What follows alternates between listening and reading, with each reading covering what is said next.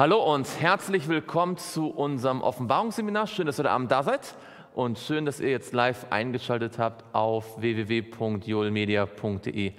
Einen weiteren Vers in Offenbarung 1 wollen wir heute gemeinsam unter die Lupe nehmen, gemeinsam studieren. Wir haben in den letzten Wochen sehr viel gesehen, wie Jesus beschrieben worden ist und heute wollen wir uns anschauen, wie Johannes reagiert.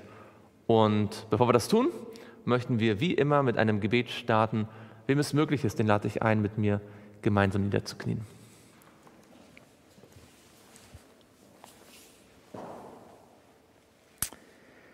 Lieber Vater im Himmel, wir möchten dir von ganzem Herzen Dank sagen, dass wir heute Abend zu dir kommen dürfen.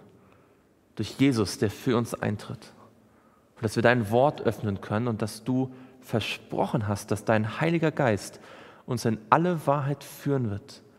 Wir möchten dich bitten, dass du heute in besonderer Weise zu unserem eigenen Herzen sprichst und uns Wahrheit neu offenbarst, beziehungsweise in ein neues Licht tauchst, dass wir das erkennen, was schon vielen Generationen vor uns Trost und Hoffnung gegeben hat.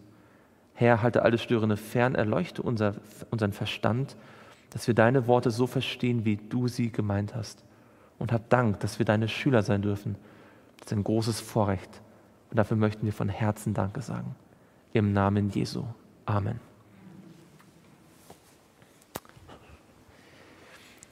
Und wir wollen aufschlagen Offenbarung Kapitel 1. Offenbarung Kapitel 1 und heute lesen wir Vers 17.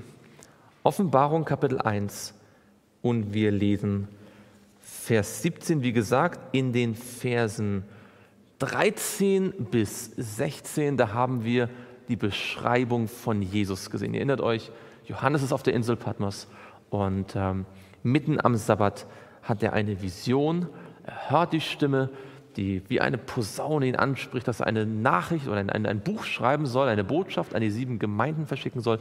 Er dreht sich um, er sieht die sieben Leuchter als Stellvertreter, als Symbole für die sieben Gemeinden und mitten unter den sieben Leuchtern sieht er Jesus, der dann beschrieben wird in seiner ganzen Herrlichkeit mit vielen symbolischen Beschreibungen, die wir uns im Einzelnen angeschaut haben. Und jetzt lesen wir in Vers 17, wie Johannes darauf reagiert. Wer mag mal Vers 17 lesen? Denn Gott hat Bist du in Offenbarung 1? Offenbar, kein Problem. Offenbarung 1, Vers 17. Du bist, glaube ich, in Offenbarung 17 gewesen, nicht wahr? Kein Problem. Offenbarung 1, Vers 17. Und als ich ihn sah, fiel ich zu seinen Füßen nieder wie tot. Und er legte seine rechte Hand auf mich und sprach zu mir, fürchte dich nicht, ich bin der Erste und der Letzte. Ganz genau. Nun, hatte Johannes Jesus schon mal in seinem Leben gesehen? Hm? Er hat ihn schon oft gesehen, nämlich als Jesus auf der Erde war. Welche Verbindung hatten Johannes und Jesus dort gehabt? Er war Jünger von Jesus, das heißt, er hat ihn eigentlich dann ab einem gewissen Zeitpunkt jeden Tag gesehen. Er ist ihm nachgefolgt. Sie sind gemeinsam durch die Straßen gegangen. Sie haben gemeinsam am Tisch gesessen, sie haben, oder, haben gegessen, sie haben gemeinsam am See Genezareth Spaziergänge gemacht, sind im Boot zusammen gewesen. Wir lesen in Johannes 13, dass Johannes ähm, manchmal so nah bei Jesus saß, dass er ihn förmlich Körper an Körper berührt hat. In Johannes 13 und dort Vers 13, das ist im Zusammenhang mit dem letzten, also mit dem Abendmahl, nicht wahr? In Johannes 13 und dort Vers 13, dort steht, einer seiner Jünger aber, den Jesus liebte. Das ist eine Beschreibung für Johannes. Einer seiner Jünger aber, den Jesus liebte, hatte bei Tisch seinen Platz an der Seite Jesu. Und vielleicht habt ihr auch die Anmerkung, wörtlich steht dort im Griechischen, er lagerte an der Brust von Jesus. Ja, also damals haben sie ja nicht unbedingt so auf Stühlen gesessen, wie wir das heute tun beim Essen, sondern mehr sich so ähm, gelegt und äh, der, der quasi am nächsten bei Jesus war, so dass er quasi zu seiner Brust lag, das war Johannes. Also Johannes fällt in der Offenbarung nicht nieder, weil er Jesus noch nie gesehen hat, oder? Er kennt Jesus. Er hat ihn auch wohl sicher erkannt an seinem Gesichtsausdruck. Und trotzdem reagiert er in der Offenbarung anders, als es hier in Johannes 13 zum Beispiel getan hat. Und das hängt natürlich mit, also ich frage euch, was denkt ihr, warum ist das so? Warum reagiert Johannes hier in der Offenbarung anders als damals, als auf der Erde war, als Jesus auf der Erde war? Ja? Ja, also er kannte Jesus als Mensch. Nun, wir wissen, dass Jesus auch als er Mensch war, Gott war, aber seine Gottheit war verborgen. Nur in sehr wenigen Momenten, wir werden gleich darauf kommen, in sehr wenigen Momenten ist seine Gottheit sozusagen auch sichtbar gewesen für die Menschen. Normalerweise war er einfach der normale Mensch für jeden, der ihn sah. Aber hier wird er mit seinem auferstandenen Körper, äh, mit seiner ganzen Herrlichkeit dem Johannes äh, gezeigt. Und Johannes fällt nieder. Und zwar sagt er selbst zu seinen Füßen wie tot. Konnte ich daran erinnern, dass wir gesagt haben, die ganze Szene schon ab äh, Vers 12, 13, diese ganze Beschreibung von Jesus hat eine ganz ähm, enge Parallele zu einem anderen Kapitel in der Bibel. Könnt ihr euch daran erinnern? Zu welchem Propheten, zu welchem Buch hat diese ganze Beschreibung von Jesus hier eine enge Parallele? Daniel, genau, wir hatten gesagt Daniel. Und wir haben da sogar eine Stelle identifiziert, nämlich in Daniel Kapitel, kann ich daran erinnern? Daniel Kapitel 10 war das, ja, wo auch Jesus erscheint, als der Daniel traurig ist, als er betet und fastet, weil es äh, Schwierigkeiten gibt mit dem Werk Gottes, so wie hier auch in der Offenbarung, und dann Jesus als Michael ihm selbst erscheint. Und interessant ist jetzt, dass wir nicht nur äh, in der Beschreibung von Jesus Parallelen haben, ihr erinnert euch, das waren sieben Parallelen zwischen Daniel 10 und Offenbarung 1, sondern auch in der Reaktion der beiden Propheten. In äh, Daniel Kapitel 10, das können wir mal nachlesen, in Daniel Kapitel 10,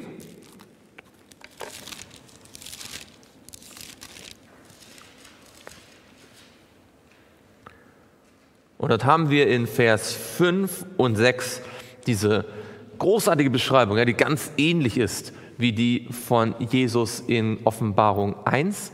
Und ab Vers 7, in Daniel 10, Vers 7, sehen wir jetzt, wie Daniel darauf reagiert hat. Und es das heißt hier, und ich, Daniel, sah die Erscheinung allein.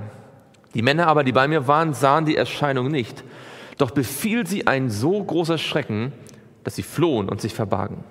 Und ich blieb allein zurück und sah diese große Erscheinung, es blieb aber keine Kraft in mir und mein Aussehen wurde sehr schlecht und ich behielt keine Kraft. Und ich hörte den Klang seiner Worte. Als ich aber den Klang seiner Worte hörte, erinnert euch wie das Tosen einer Volksmenge, ja, sank ich was? Ohnmächtig auf mein Angesicht zur Erde nieder. Ja? Und wenn man ohnmächtig ist, dann ist man wie wie tot. Ja? Also Johannes sagt ja nicht, dass er tot war. Er musste ja nicht wiederbelebt werden von Jesus, aber er war ohnmächtig.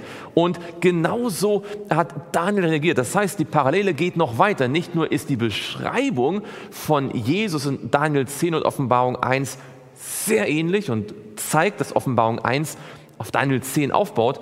Auch die Reaktion der beiden Propheten, Daniel und Johannes, sind sehr ähnlich. Wir können noch mehr dazu lesen, wenn wir weiterlesen in Vers 17 bis 19. Da beschreibt dann Daniel noch, wie es ihm körperlich ging. In Daniel 10, Vers 17, da fragt er dann, und wie könnte ein Knecht dieses meines Herrn mit diesem meinem Herrn reden? Und nun ist keine Kraft mehr in mir und der Atem ist mir ausgegangen. Ja, ihr wisst, ähm, Propheten, ähm, beschreiben manchmal, wenn sie Visionen haben, diese, diese Idee, dass sie nicht mehr selbst atmen, ja, sondern dass äh, der Geist Gottes quasi sie am Leben hält. Der, äh, der Daniel sagt das hier auch, da rührte mich der, welcher einem Menschen glich, nochmals an und stärkte mich. Und dann heißt es, und er sprach, was sind die nächsten Worte, die er jetzt? Fürchte. Fürchte nicht. Was hatte Jesus gesagt?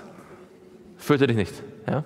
Ähm, da sehen wir also eine ganz ähnliche äh, Sache, da kommen wir dann gleich noch ein bisschen ausführlicher noch zu, auf dieses fürchte nicht, aber er sagt oder er sprach, fürchte dich nicht, du, und wie nennt er ihn jetzt, du? Er sagt, fürchte dich nicht, du, Du vielgeliebter, du von Gott geliebter Mann. Das ist eine Beschreibung, die wir bei Daniel mindestens zweimal finden. Auch in Daniel 9 wird er genannt, der vielgeliebte. Gibt es da auch eine Parallele zu Johannes?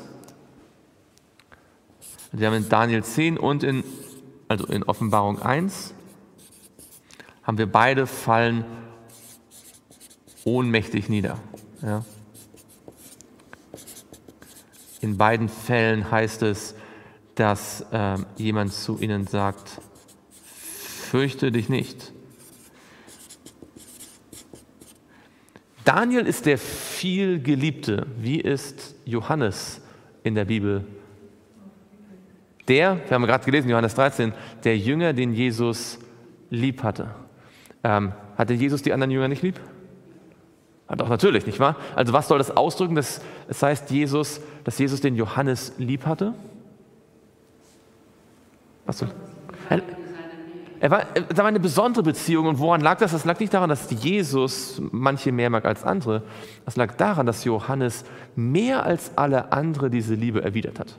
Und wir alle wissen, ähm, echte Liebe, echte Freundschaft ist eigentlich nie eine Einbahnstraße, sondern ähm, man kann zwei Kinder oder drei Kinder gleich lieben, aber mit dem Kind, das einem am meisten zurückliebt, hat man die engste Beziehung. Ja, die, die, die Beziehung wächst und wird tiefer. Und so ist es letztendlich in allen Beziehungen. Und da Johannes am allermeisten sich immer in die Nähe von Jesus begeben hat, sich immer in, an seine Seite äh, gedrängt hat. Ja, ihr erinnert euch vielleicht noch an die Predigt, die wir vor ein paar Jahren dazu hatten, immer noch näher und noch näher und noch näher zu Jesus. Dadurch war Johannes der, der besonders viel von der Liebe Gottes verstanden hat. Und deswegen ist er auch derjenige, der besonders viel von der Liebe Gottes schreibt. Es ist nicht umsonst, dass nicht zufällig der Fall, dass Johannes es ist, der sagt, Gott ist die Liebe. Gleich zweimal in 1. Johannes 4. Er war besonders offen dafür. Und Daniel wird ebenfalls als der vielgeliebte genannt. Das heißt, hier haben wir zwei Menschen, die in besonderer Weise die Liebe Gottes erfahren haben und in besonderer Weise die Liebe Gottes äh, verstanden haben. Und was haben die beiden noch gemeinsam, Daniel und, Offenbar Daniel und Johannes? Außer, dass sie beide viel Geliebte genannt werden. Was haben sie noch gemeinsam? Gibt es noch eine Parallele zwischen Daniel und Johannes?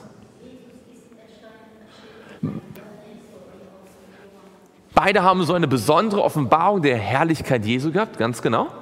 Ganz genau. Gibt noch ein paar andere in der Bibel, die das auch erlebt haben, Hesekiel zum Beispiel. Und ganz genau. Und dann aber haben die beiden hier noch eine Sache gemeinsam, die nur die beiden so in der Form haben.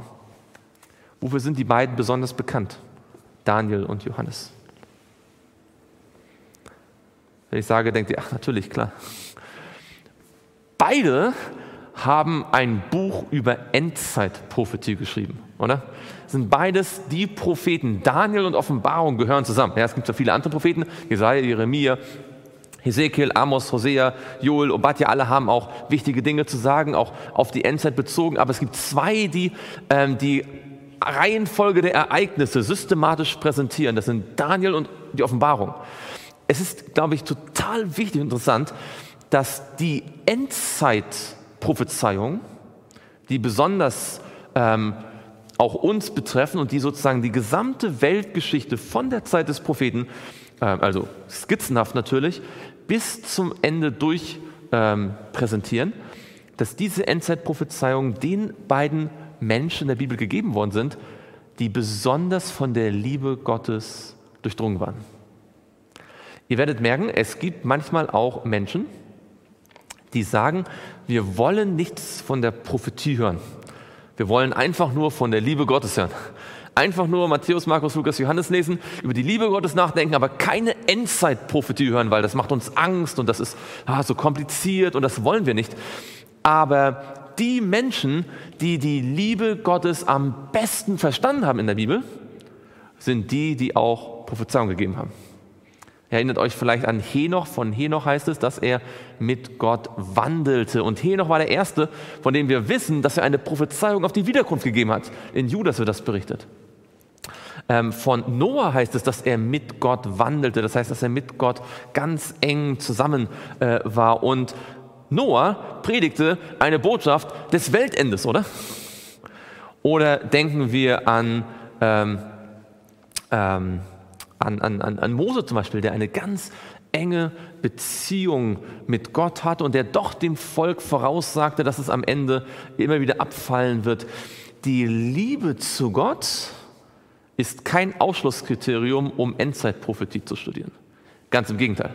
Diejenigen in der Bibel, die die Liebe Gottes am besten verstanden haben, haben sich auch für die Endzeitprophetie interessiert. Das heißt, Christen, die wirklich von ganzem Herzen wissen wollen, was Gott in der Endzeit tut, sind die, die eigentlich auch Gott am meisten lieben. Ähm, man kann die Sache umdrehen. Das bedeutet auch, dass wir, wenn wir uns mit der Endzeitprophetie beschäftigen, mit Daniel und Offenbarung, dann sollten wir das immer auch mit der Liebe Gottes im Herzen tun. Es gibt nämlich auch das andere Extrem. Es gibt diejenigen, die einfach nur noch sich für Daniel Offenbarung interessieren und von der Liebe Gottes gar nichts mehr wissen wollen, weil sie das für zu flach, zu seicht halten. Ja, sie wollen auch die harten Fakten ja, und die, ja, was, wie alles zugrunde geht, nicht wahr? Und haben diese, diese, diese Sensationslust vielleicht. Aber die Offenbarung ist nicht gegeben und auch Daniel ist nicht gegeben, damit wir unsere Sensationslust der frönen können, sondern diese Bücher sind gegeben, damit wir die Liebe Gottes noch besser verstehen. Und deswegen sollten wir sie immer so präsentieren, dass wenn wir über Daniel und Offenbarung reden, die Leute den Eindruck haben, dass wir von der Liebe Gottes reden. Ja, also Endzeitprophetie und Liebe gehören ganz eng zusammen und das sieht man hier daran, dass genau die beiden die Endzeitprophetie gepredigt haben oder aufgeschrieben haben, auch die waren die insbesondere mit der Liebe Gottes die waren für, für, die besondere Liebe Gottes bekannt, die sie hatten, ja, und, und die Beziehung zu Gott, die äh, sie hatten. Also, wir sehen, dass es hier eine ganze Reihe von Parallelen gibt. Der Johannes wird regelrecht sozusagen wie ein zweiter Daniel äh, eingeführt in der Offenbarung. Man hat den Eindruck, wenn man die Offenbarung beginnt zu lesen, das erste Kapitel, da soll der Leser denken, Moment mal, so einen hatten wir schon. Wir hatten schon einen, der viel geliebt war. Wir hatten schon einen, der Jesus in seiner Herrlichkeit gesehen hat. Einen, der dann zu den Füßen niedergefallen ist, der unmächtig wurde und der gestärkt worden ist und der dann eine Botschaft hatte für das Volk Gottes. Das war doch Daniel, oder? Und so ist von Anfang an eigentlich im Buch Offenbarung klar, Daniel, äh, Offenbarung ist so etwas wie die Fortsetzung und Ergänzung und Erweiterung und Erklärung von Daniel. Nun, jetzt sind aber die beiden, Daniel und Offenbarung, äh, Daniel und Johannes, aber wir sind, glaube ich, noch, in, wir haben vergessen noch weiter zu lesen, Daniel 10, Vers äh, 19, sorry, ich habe mich ähm, wir haben einen kleinen Exkurs gemacht. In Daniel 10, Vers 19, es heißt ja, und er sprach, fürchte dich nicht, du vielgeliebter Mann, Friede sei mit dir, sei stark, ja, sei stark. Und als er so mit mir redete, wurde ich gestärkt. Und ich sprach, mein Herr rede, denn du hast mich gestärkt. Übrigens interessant, wodurch, werden wir, wodurch wird der Daniel gestärkt? Was stärkt ihn? Die Gegenwart von Jesus, die Worte, die ihm übermittelt werden, in dem Fall jetzt durch den Engel, aber es sind ja die Worte, die Botschaft von Jesus durch den Engel an ihn. Die Worte Gottes und die Gegenwart Jesu stärken uns letztendlich. Ja, sagte, als er das, als er das so mit mir redete, wurde ich gestärkt. Der Daniel war übrigens, das ist vielleicht auch eine Parallele, die wir vergessen haben zu erwähnen, der Daniel war zu diesem Zeitpunkt äh, jung oder alt? In Daniel 10? War Daniel eher ein junger Mann oder ein... Hm? Ja, ganz genau, er war alt. Ich muss mal kurz rechnen. Ähm, 15, 20, 20, 80 war er mindestens. Etwas über 80. Ja? So ungefähr. Wir wissen jetzt nicht exakt genau auf den Tag, wie alt er war, als er nach Babylon kam, aber ungefähr etwas über 80 wird er wohl gewesen sein. Und auch Johannes, auch bei dem wissen wir nicht genau, wie alt er war, aber auch er war eher ein Greis, als er auf Patmos gewesen ist. Ja, ein alter Mann. Ähm, also äh, beide alt, beide viel geliebt. Ja. Und äh, beide haben natürlich Endzeitprophetie.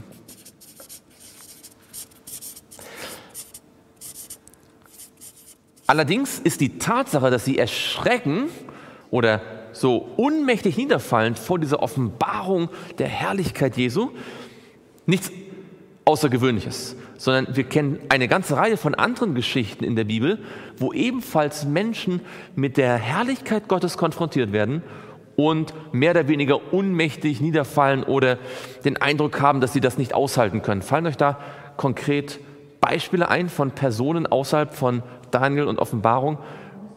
Mose zum Beispiel. Äh, schauen wir mal in 2. Mose. Das ist ein gutes Beispiel. 2. Mose Kapitel 3. Was genau hat Mose dort gesehen? Bei welcher Gelegenheit hat er, ist er mit der Herrlichkeit Gottes konfrontiert worden? Genau, da war der brennende Dornbusch. Ja? Und er hatte dann sich gewundert, warum der nicht verbrennt. Er hat wahrscheinlich längere Zeit beobachtet, gemerkt, er verbrennt nicht.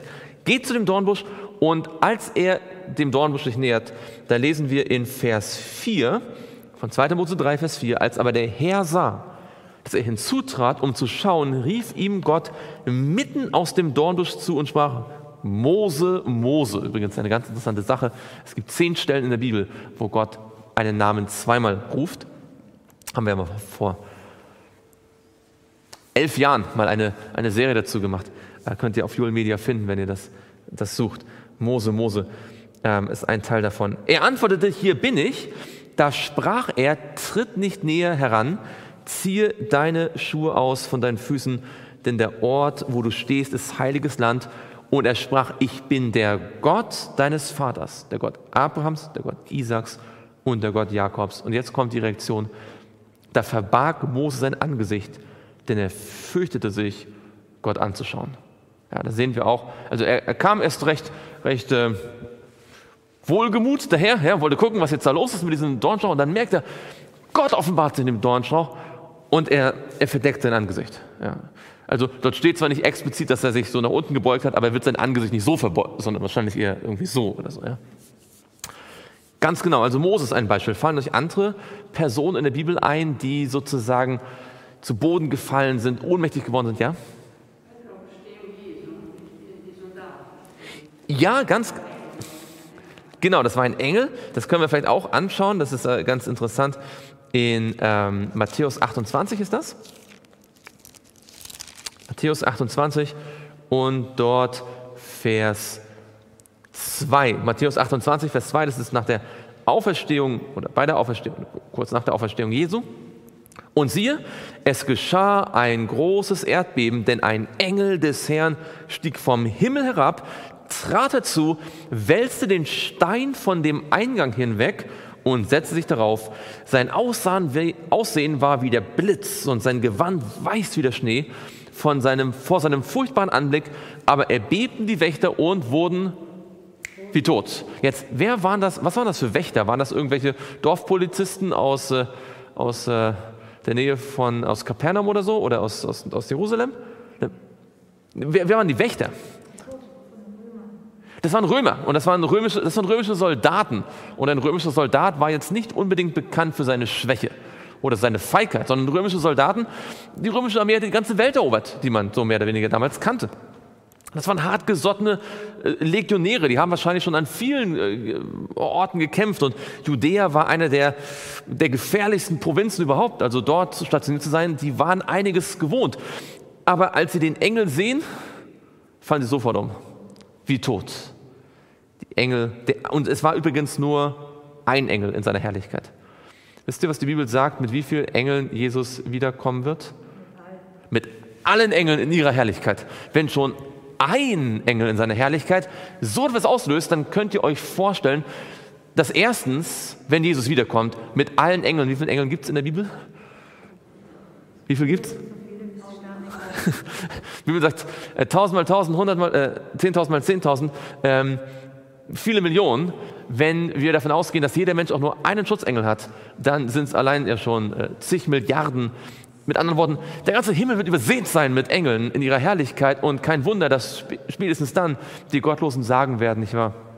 Zu den Bergen fallt auf uns und äh, dass sie lieber sterben wollen, weil sie auch so überwältigt sind von der Herrlichkeit die von, in dem Fall von Jesus und seinen Engeln ausgeht. Okay, also das ist noch eine gute Geschichte. Fallen euch noch andere Personen ein in der Bibel, die vor der Herrlichkeit Gottes, die sich offenbart hat, ja?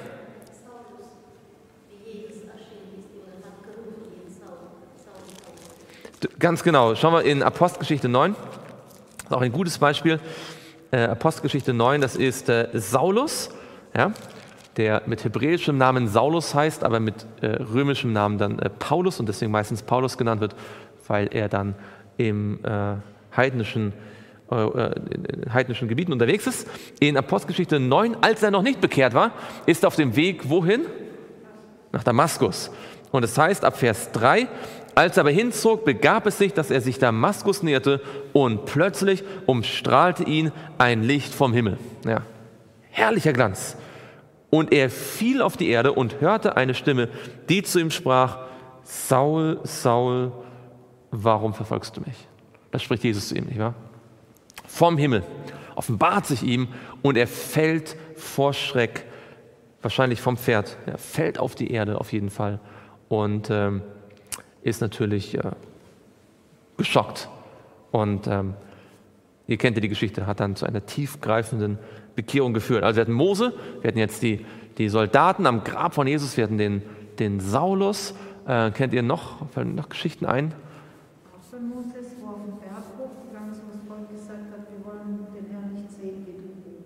Das stimmt, ja, aber da, Mose selbst, also das stimmt, wir haben, Mose hat bei den zehn Geboten auch gezittert, sagt Hebräer, ja, dass er auch gezittert hat. Das Volk selbst wollte dann nicht mehr die Stimme Gottes hören. Ganz genau. Schauen wir uns noch vielleicht zwei, drei Stellen an, und zwar in Hesekiel. Ähm, oder fangen wir jetzt in Jesaja an. Jesaja Kapitel 1, äh, Kapitel 6. Jesaja 6.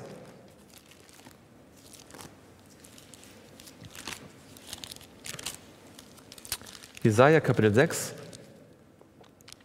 Und in Jesaja Kapitel 6, da wird welche Geschichte erzählt?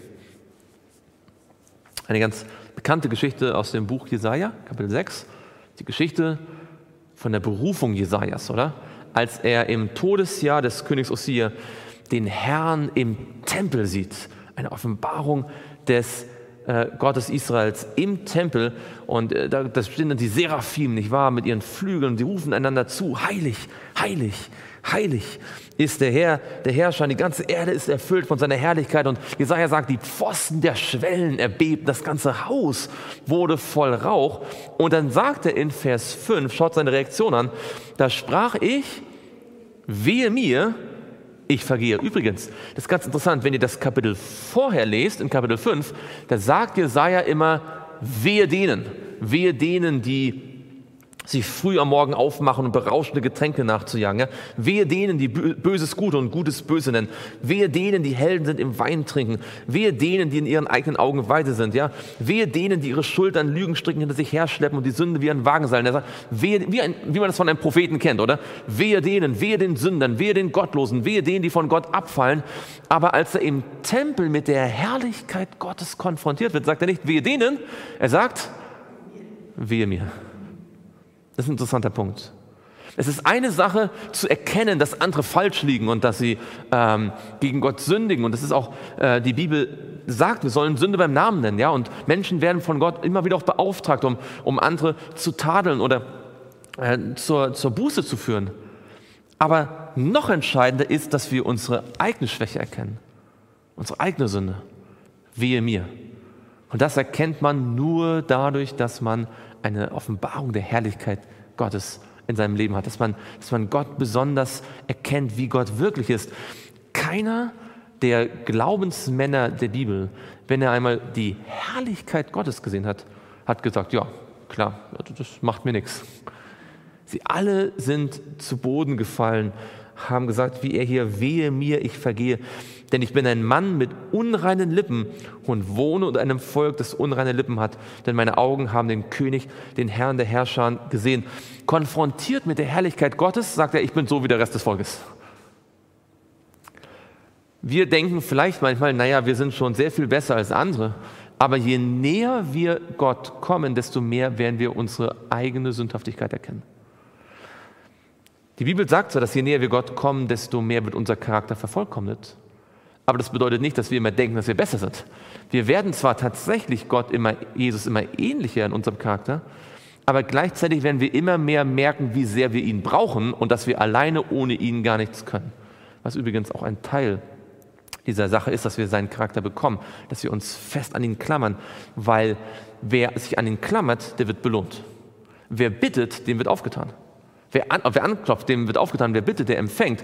Wann werden wir aber Jesu Hilfe in Anspruch nehmen, wenn wir uns hilflos fühlen?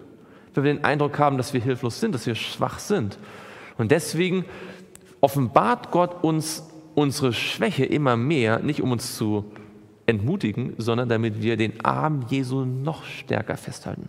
Deswegen, wenn jemand sich selbst für besonders toll hält, besonders geistlich und besonders äh, heilig, dann ist das ein ziemlich guter Beweis dafür, dass er relativ weit weg von Jesus ist. Jesaja sagt: Wehe mir. Noch ein Beispiel in Hesekiel. Hesekiel ist äh, einer der großen Propheten, auch wenn sein Buch äh, immer ein bisschen weniger vielleicht studiert wird als andere, ähm, was eigentlich schade ist. Auch ist natürlich nicht ganz so eingängig geschrieben wie vielleicht äh, Jesaja oder so, aber in Hesekiel 1, Vers 26, in Hesekiel 1, da sieht er diese gigantische Vision vom Thron Gottes die so kompliziert ist, dass man Mühe hat, überhaupt nachzuvollziehen, was da passiert ist mit den Rädern in den Rädern. Ja, und das, äh, das sprengt so ein bisschen unser Verständnis von Physik, was dort er sieht und beschreibt. Aber es heißt in Vers, ab Vers 26, und oberhalb der Himmelsausdehnung, die über ihren Häuptern war, war das Gebilde eines Thrones anzusehen wie ein Saphirstein. Oben auf dem Gebilde des Thrones aber saß eine Gestalt anzusehen wie ein Mensch. Das ist äh, genauso wie in Offenbarung der Menschensohn in seiner Herrlichkeit. Ich sah auch etwas wie Goldschimmer, wie das Aussehen eines Feuers inwendig ringsum. Von der Erscheinung seiner Lenden nach oben hin und von der Erscheinung seiner Lenden nach unten hin sah ich wie das Aussehen eines Feuers und ein Glanz war rings um ihn her, wie der Bogen aussieht, der an einem Regentag in den Wolken erscheint, also diese, diese Lichtbrechung, ja, diese verschiedenen Farben des Spektrums. So war auch der Glanz ringsum anzusehen. Ihr wisst ja, der Bogen, der Regenbogen ist eigentlich ein Symbol wofür?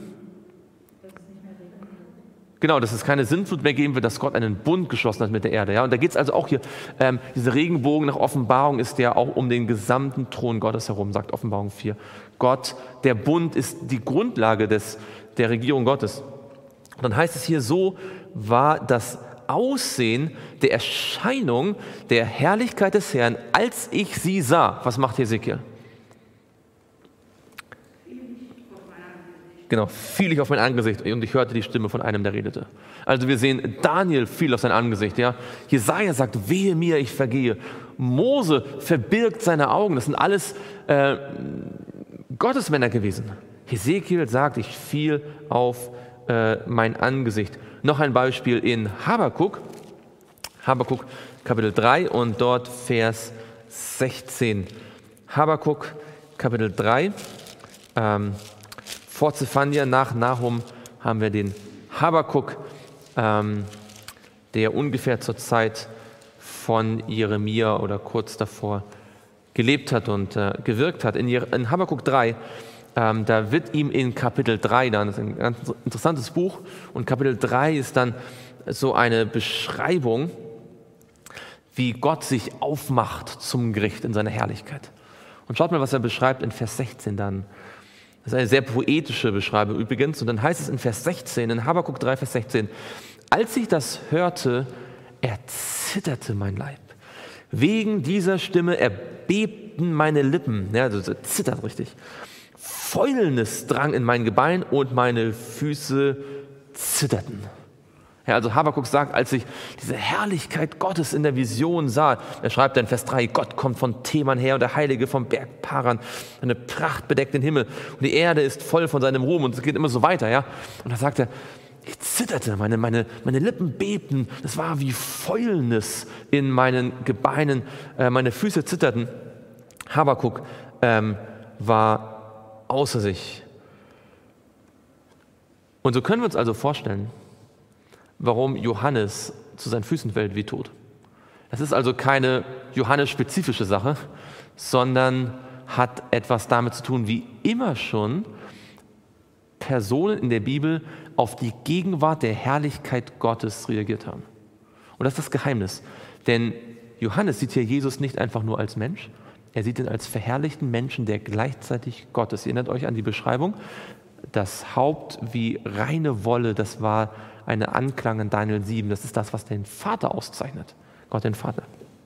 Jesus ist also genauso mächtig und stark und allwissend wie Gott der Vater. Und das sieht man sehr schön an der einen Stelle, wo auch Johannes schon viele Jahrzehnte vorher einmal niedergefallen ist, als er Jesus gesehen hat, und zwar in Matthäus 17. Es war ihm nämlich schon mal so passiert, in Matthäus 17 und dort Vers 6. Matthäus 17 haben wir eine berühmte Geschichte, nämlich in Matthäus 17 und dort Vers 6 haben wir welche Geschichte? Es ist die Geschichte von der Verklärung Jesu. Ja. Jesus ist auf dem Berg und er nimmt nicht alle seine Jünger mit, sondern nur drei. Welche drei Jünger nimmt er mit? Petrus, Jakobus und Johannes. Dasselbe Johannes, den wir später in Offenbarung haben. Und äh, er nimmt sie mit zum Beten und sie beten dort eine ganze Zeit lang. Und als die drei Jünger schon eingeschlafen sind, passiert etwas Außergewöhnliches mit Jesus. Was passiert? Genau, es heißt im Deutschen, er wird verklärt. Das ist uns manchmal gar nicht so richtig klar, was das eigentlich heißt. Im Griechischen heißt es, er, hat, er wurde verwandelt. Die Göttlichkeit, die in ihm war, wurde immer mehr sichtbar. Er, er blieb zwar Mensch, aber seine Göttlichkeit, die vorher stark verborgen war, wurde jetzt sichtbarer und sichtbarer. Und äh, es heißt hier in Vers 2, er wurde vor ihnen verwandelt oder verklärt, umgestaltet. Und sein Angesicht leuchtete wie die Sonne und seine Kleider wurden weiß wie das Licht. Kennen wir es Offenbarung 1, oder? Sein Angesicht leuchtete wie die Sonne in ihrer Kraft. Und äh, Mose und Elia erscheinen ihm. Und dann heißt es hier in Vers 6, als die Jünger das hörten, fielen sie auf ihr Angesicht und fürchteten sich sehr. Das war noch die Stimme Gottes, die erscheint ja aus der Wolke. Die Johannes hat schon einmal sich gefürchtet und ist auf sein Angesicht gefallen, nämlich als die Gottheit Jesu sich offenbart hat in Jesus. Deswegen können wir sehr davon ausgehen, dass auch hier in Offenbarung 1 der entscheidende Faktor der ist, dass Jesus eben nicht nur Mensch ist, sondern auch Gott. Und die natürliche Reaktion eines sterblichen Menschen, wenn er in der Gegenwart Gottes ist, ist, dass er zu Boden fällt. Wenn man das sich einmal vor Augen führt, dann muss man sich Gedanken machen, was das eigentlich für unseren Gottesdienst bedeutet. Nicht, dass wir vielleicht alle sofort auf den Boden fallen sollten, aber wenn wir wirklich glauben, dass Gott gegenwärtig ist, dann sollten wir eigentlich eine sehr demütige Haltung einnehmen im Gottesdienst. Eine Haltung, in der wir uns nicht selbst präsentieren, sondern in der wir uns unserer eigenen Schwachheit und unserer eigenen Sünde bewusst sind und Gott um Hilfe bitten. Das ist eigentlich die Reaktion, wie Menschen, die mit Gott gelebt haben, sich Gott genähert haben.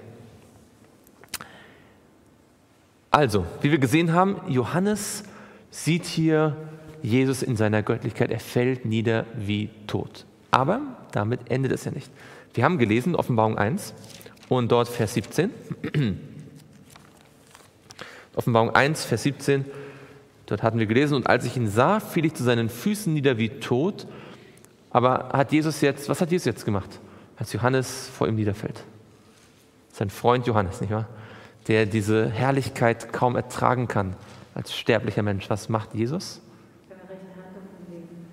Er legte seine rechte Hand auf mich und sprach zu mir, fürchte dich nicht. Es ist zwar wahr, dass wir als sterbliche Menschen aus uns selbst heraus vor Gott nicht bestehen können, aber es ist auch wahr, dass Jesus uns seine Herrlichkeit nicht offenbart, um uns zu erschrecken. Er zeigt uns zwar den Unterschied, der zwischen ihm und uns ist, aber er offenbart seine Herrlichkeit, damit wir ihm vertrauen, damit wir seine Kraft in Anspruch nehmen, damit wir wissen, dass obwohl wir schwach sind, er stark ist. Das sehen wir in all diesen Beispielen. Nicht wahr?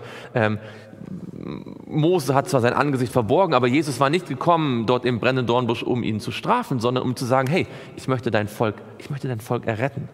Ja. Ähm, Daniel bekommt die Vision in Daniel 10 nicht, weil Gott ihn strafen möchte, sondern ihm zeigen möchte, wie er das Volk Gottes bis ans Ende führen wird. Und ähm, Jesaja bekommt diese Vision im Tempel nicht, weil Gott ihn strafen möchte, sondern ihn befähigen möchte zum Propheten und zum Verkündiger des Evangeliums. Und ähm, so sehen wir das in der Bibel immer wieder. Es gibt einen, der mehrmals niedergefallen ist und mehrmals von einer Hand berührt worden ist. Und das ist Daniel interessanterweise. Wir schauen uns mal die Beispiele an. Und zwar drei Kapiteln hintereinander passiert das. In Daniel Kapitel 8. Und ihr seht, wie das so richtig so ein, ein Muster ist, das sich immer wieder wiederholt. In Daniel Kapitel 8, als er gerade diese große Vision empfangen hat in Daniel 8, ähm, da heißt es, ähm, in Vers 17, da kam er an den Ort, wo ich stand, das ist also Gabriel, der jetzt kommt, um ihm das Gesicht zu erklären. Als er aber kam, erschrak ich so sehr, dass ich auf mein Angesicht fiel. Ja? Und er sprach zu mir, du sollst wissen, Menschensohn, dass das Gesicht sich auf die Zeit des Endes bezieht. Als er aber mit mir redete, sank ich wie? Ohnmächtig oder wie tot? Ohnmächtig zur Erde auf mein Angesicht. Ja, genau wie auch wir in Offenbarung gelesen haben oder später in Daniel 10. Und dann heißt es, er aber, genau, er rührte mich an und richtete mich wieder auf, meine, an meinen, auf an meinen Standort an meinem Standort. Mit anderen Worten, also äh, Daniel hat eine äh, Vision, der Engel Gabriel kommt, um es ihm zu erklären. Daniel sinkt ohnmächtig nieder und der Engel Gabriel berührt ihn und sagt, fürchte dich nicht, ich helfe dir auf. Das ist Daniel 8. Jetzt in Daniel 9, nächstes Kapitel. Und dort haben wir äh, Daniel, der hat zwar keine Vision, aber er studiert das Wort Gottes erst einmal. Ja, und er betet dann. Er betet intensiv darum, dass Gott es möglich macht, dass die Israeliten wieder Babylon verlassen können und wieder nach Jerusalem gehen können, den Tempel aufbauen können. Und während er noch betet, heißt es hier in Vers 21, in Daniel 9, Vers 21, ja, während ich noch redete und betete, rührte mich der Engel Gabriel an, den ich anfangs im Gesicht gesehen hatte, also in Daniel 8, als ich völlig erschöpft war um die Zeit des Abendopfers. Also wir haben wieder Daniel, der betet und der äh, sich seine, seine eigene Sünde bekennt und da kommt der Engel Gabriel und rührt ihn an. Und dann in Daniel 10, was wir schon gelesen haben, ja, Daniel sieht jetzt diese Herrlichkeit Jesu offenbart und alle anderen fliehen und er fällt wie er fällt ohnmächtig auf sein Angesicht und schaut, was passiert. In Daniel 8 ist er berührt worden. In Daniel 9 ist er berührt worden. Was passiert in Daniel 10? In Daniel 10 und dort Vers 10 und siehe, eine Hand rührte mich an, sodass ich mich zitternd auf meine Knie und Hände stützen konnte. Er lag erst völlig auf dem Boden und dann rührt ihn eine Hand an und er, er fängt an, so auf allen Vieren zu krabbeln, bis er irgendwann dann später einmal steht. Interessanterweise ist Daniel dreimal von, vom Engel Gabriel berührt worden. Aber interessanterweise in Offenbarung ist es nicht der Engel Gabriel, der ihn berührt, sondern in Offenbarung ist es wer? Jesus selbst sogar, der ihn anfasst. Denn Jesus ist nicht nur der Verherrlichte, der als in seiner Göttlichkeit hier erscheint, sondern er ist ja auch Mensch. Er ist der Freund und Bruder von Johannes und rührt ihn an und sagt, ich bin bei dir. Und ich finde es ganz interessant, dass Gott hier sich nicht nur offenbart, indem er seine Herrlichkeit zeigt, sondern dem Johannes auf die Schulter fasst. Weil wir alle wissen, wenn uns jemand auf die Schulter fasst und sagt, hey, mach dir keine Gedanken, das, das wird schon, ja. Ähm, sei nicht so traurig, sei nicht, sei nicht verzagt, sei mutig. Das gibt ein besonderes Gefühl, das gibt Kraft, das gibt ein Gefühl von Zugehörigkeit, von Nähe, von Freundschaft. Das ist genau das, was es ausdrücken möchte. Gott möchte auch dir auf die Schulter klopfen und sagen, hab keine Angst, fürchte dich nicht. Nun, diese Formulierung, fürchte dich nicht, die kommt in der Bibel immer und immer wieder vor, oder? Kennt ihr spontan ein paar Beispiele, wo jemand von Gott gesagt bekommt, fürchte dich nicht? Es gibt immer wieder Personen, die sich fürchten in der Bibel, ja, aber und dann sagt Gott, fürchte dich nicht. Fällt euch spontan eins ein, wo jemand Angst hat und Gott sagt, fürchte dich nicht? Dann schauen wir uns kurz ein paar Beispiele an. In 1. Mose 15. Das ist Abraham, nachdem er gerade diese, diese Auseinandersetzung mit den Königen gehabt hat und da äh, in, die, in, in, diese Sache eingreifen musste, als es diese Schlacht der neuen Könige gab. Und äh, Abraham macht sich Sorgen, ja. Er macht sich Sorgen um seine eigene Sicherheit im Land Kanaan. Er macht sich Sorgen darum, dass er immer noch keinen Sohn hat. Und Gott antwortet ihm sozusagen in 1. Mose 15, Vers 1. Nach diesen Begebenheiten geschah es, dass das Wort des Herrn an Abraham in eine Offenbarung erging. Fürchte dich nicht, Abraham.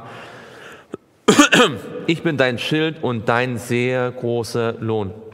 Gott sagt zu Abraham, fürchte dich nicht. Auch wenn die Situation, die politische Situation schwierig ist in Kanan, auch wenn du noch keine Zukunftsaussichten hast, was dein Erbe betrifft, fürchte dich nicht.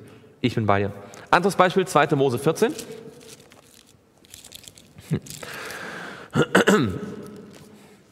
2. Mose 14 und dort Vers 13. 2. Mose 14, auch bekannte Geschichte, da geht es nämlich worum in 2. Mose 14?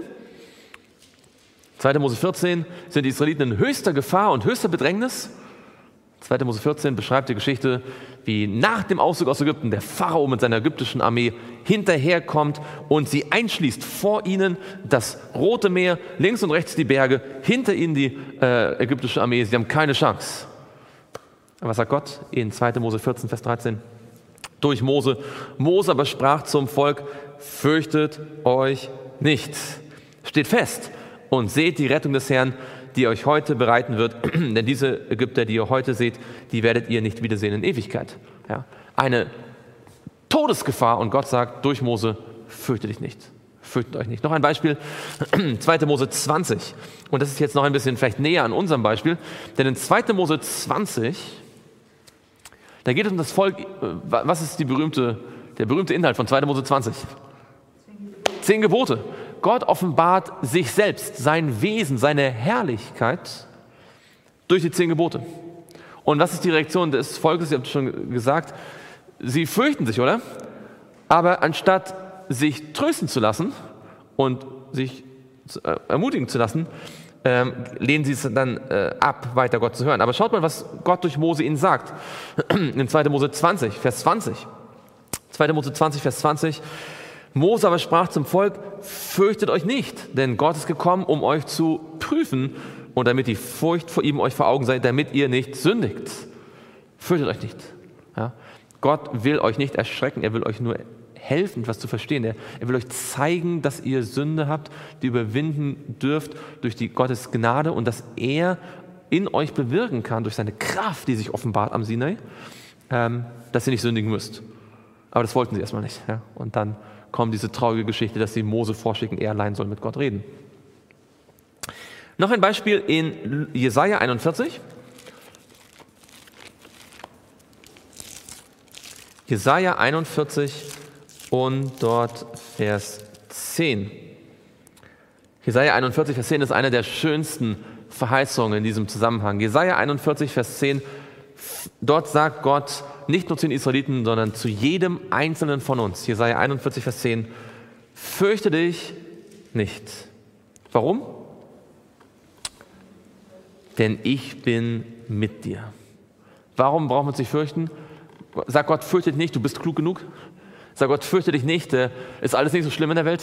Sag Gott, fürchte dich nicht, du hast da in dir eine Kraft, die du finden musst. Nein, nein, nein, nein, niemals. Gott sagt, fürchte dich nicht, denn ich bin bei dir. Ich sei nicht ängstlich, denn ich bin dein Gott.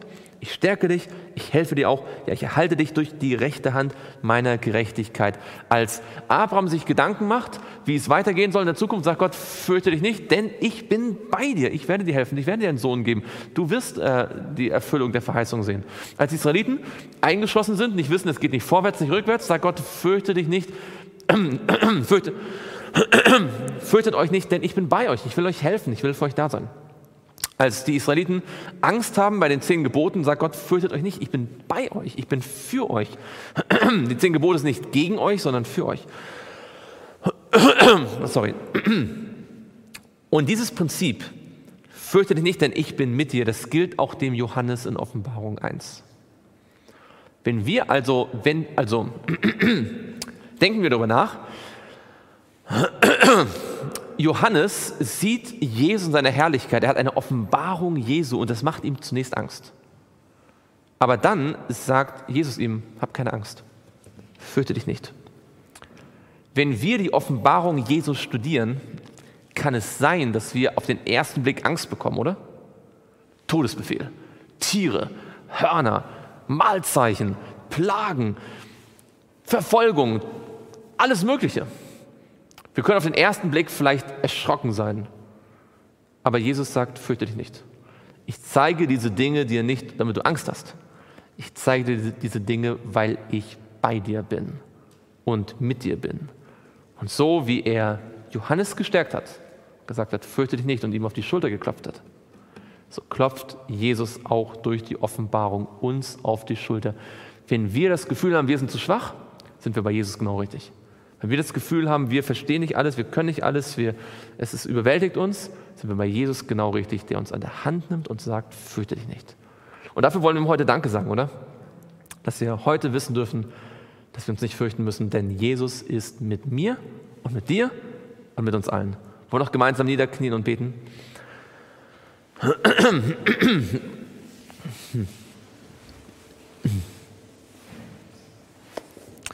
Lieber Vater im Himmel, wir möchten dir Danke sagen, dass wir dein Wort haben, das uns ermutigt, das uns stärkt, das uns daran erinnert, dass wir keine Angst haben müssen, sondern wissen dürfen, dass auch die Dinge, die uns auf den ersten Blick überwältigen und vielleicht verzweifeln lassen, in Wirklichkeit nur dazu da sind, damit wir wissen, du bist für uns da, bei uns. Und alle Kraft und Gewalt im Himmel und auf Erden ist zu unserer Verfügung. Wir haben gesehen, dass Jesus nicht kam, um Johannes zu erschrecken, sondern ihm eine Botschaft für das Volk zu geben, um ihm zu versichern, dass er bis ans Ende der Weltzeit bei seiner Gemeinde ist. Und so sehen wir, dass die Offenbarung ein Trost und eine Stärkung für uns ist, auch wenn wir vielleicht auf den ersten Blick erschrocken sind. Vielleicht sind wir auf den ersten Blick überwältigt, wenn wir sehen, was dein Ideal für unser Leben ist. Vielleicht sind wir auf den ersten Blick überwältigt, wenn wir sehen, was ein Gläubiger eigentlich, wie ein Gläubiger leben sollte. Aber all das zeigst du uns nicht, um uns zu erschrecken. Du offenbarst uns deine Herrlichkeit nicht, damit wir Angst haben, sondern damit wir wissen, dass all diese Herrlichkeit für uns kämpft. Und dafür danken wir dir im Namen Jesu. Amen.